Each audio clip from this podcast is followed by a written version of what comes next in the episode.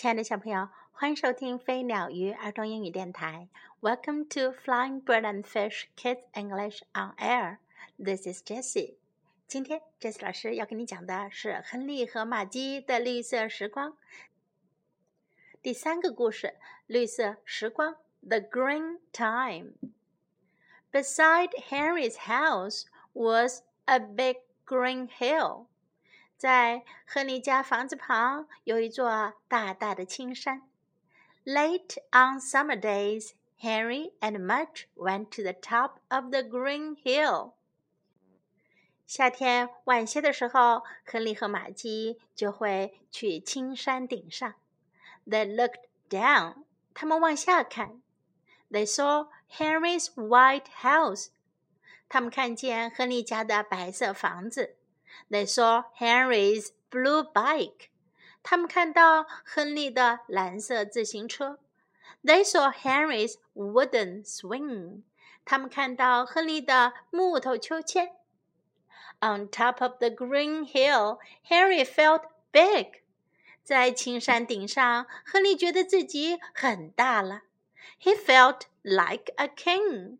他觉得自己像个国王一样。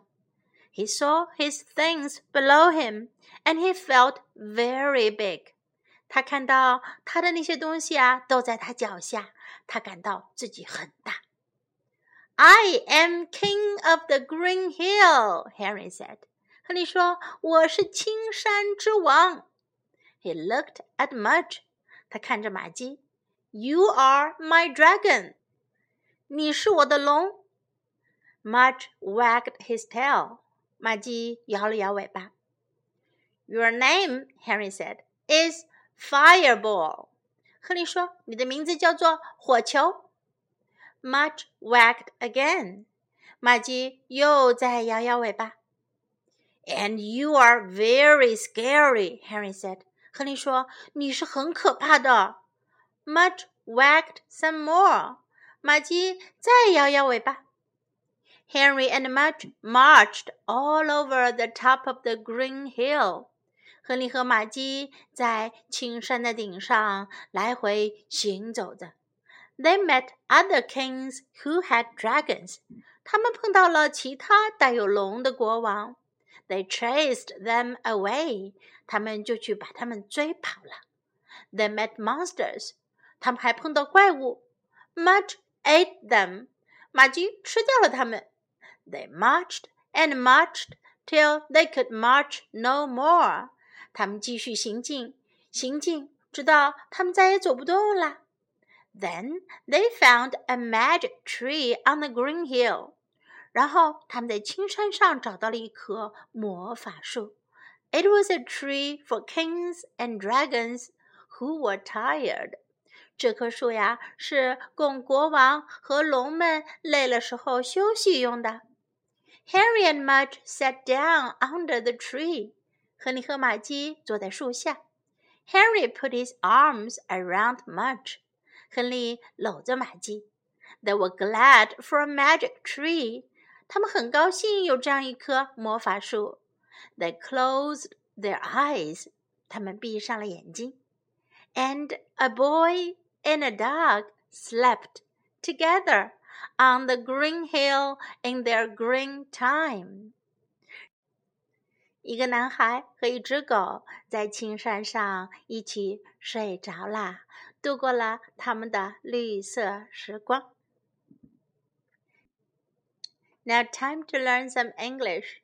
A big green hill，一座大大的青山。Hill 是小山坡的意思，小山。 Green hill，绿色的山，青山。A big green hill，一座大大的青山坡。The top of the green hill，青山顶上。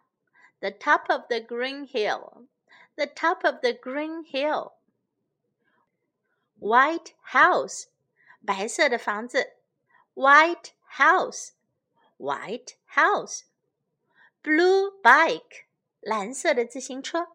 blue bike, blue bike. I'm king of the green hill.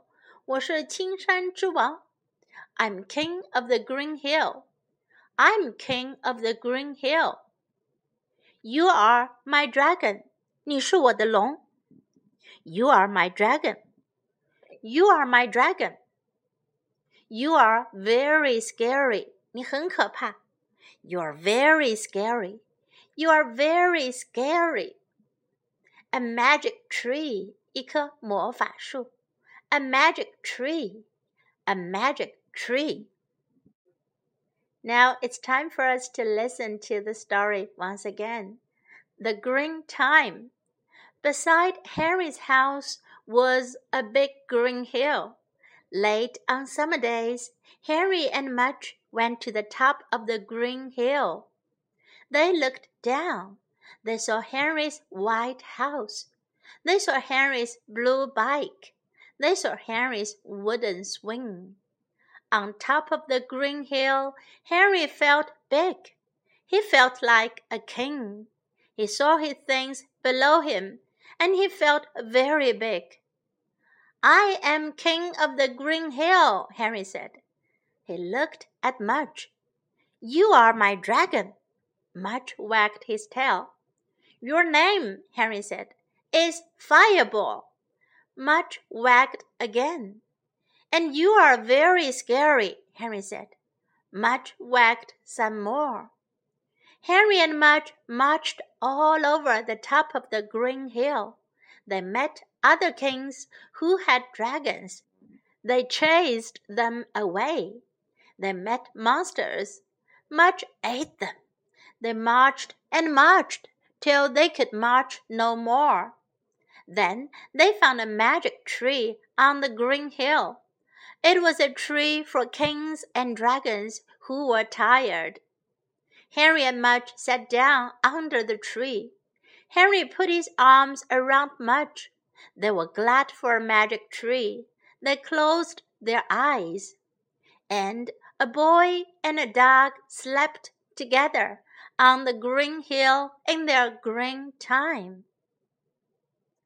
小朋友，亨利和玛姬的这一本故事就讲完啦。